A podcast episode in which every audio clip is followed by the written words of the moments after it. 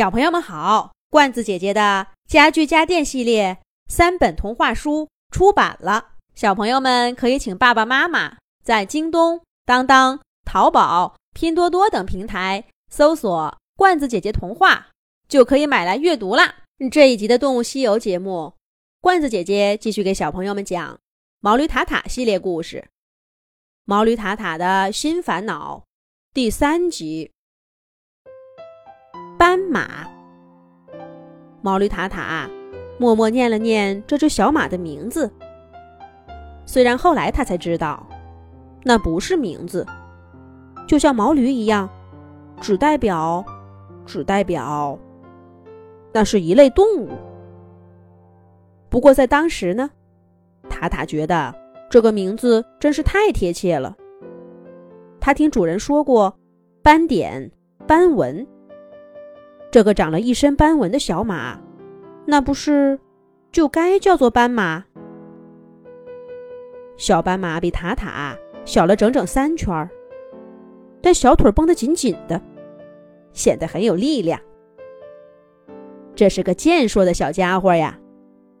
这四条腿，要是到田里去，怕是能从早跑到晚呢，都不知道累。可是他现在睡着了。睡得真安稳呐，眼睫毛都不眨一下。他冷不冷呢？嚯，驴棚里竟然热起来了。那堵热烘烘的墙都没能让塔塔有过这样的感觉。这只小小的斑马，这个小家伙，像什么呢？太阳，对，太阳。它就像一只小太阳，冲进了冬日驴棚的夜晚。毛驴塔塔看着它，心也跟着热起来了。哎呀，小斑马醒了。它先是眼睛一眨，头一甩，腾的一下，就从地上蹦了起来。这么多好吃的！小斑马显然是饿了，它跳进墙角的草料堆。埋着头，啊呜啊呜，吃了好半天。眼见着小肚子鼓起来，才抿抿嘴儿，又抬起了头。这些草料都是你的吧？小斑马好像刚看见塔塔似的，有点害羞，但一双眼睛亮晶晶的，有着压不住的光芒。没事儿，你吃吧，以后。就是咱们俩的了，毛驴塔塔大方的说道。主人果然在第二天拿来更多的草料。小斑马食量惊人，塔塔便把多余的草料都让给了他。夜里睡觉也让他靠着暖墙，睡在那个更厚实的草垫子上。白日里。两个人站在屋檐底下，一起数冰花，或者躺在驴棚里，各自讲着光怪陆离的故事。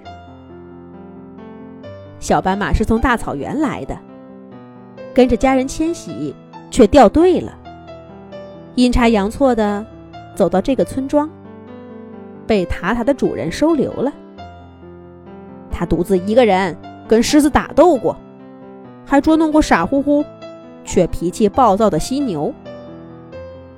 塔塔知道，故事嘛，总是只有一部分是真的，但真真假假的，塔塔的冬日生活也多了一丝亮色。农忙时节到了，主人让小斑马跟塔塔一起去田里劳作，耕地、播种。小斑马哪有耐心学呢？它像个陀螺似的，在塔塔身边转呐转呐，看什么都好奇，这也瞧瞧，那也问问。干起活来就苦着一张脸，或者搞得乱七八糟的，再装出一副可怜兮兮的样子，看着塔塔。塔塔都依着他，帮他收拾烂摊子。在主人面前，给他打掩护。塔塔师傅。小斑马这样称呼他的毛驴朋友，这让塔塔想起了小时候，妈妈时不时的唤着他的名字，带着他到这儿到那儿。这是草地，这是蝴蝶，这个妈妈也不认识，咱们给它起个名字吧。妈妈很是健谈，这些话像是不单单说给塔塔，也说给他自己似的。不过塔塔渐渐长大了，妈妈便不再这样叫了。偶尔回家去，妈妈的话也不多。你长大了，知道的事情比妈妈还多。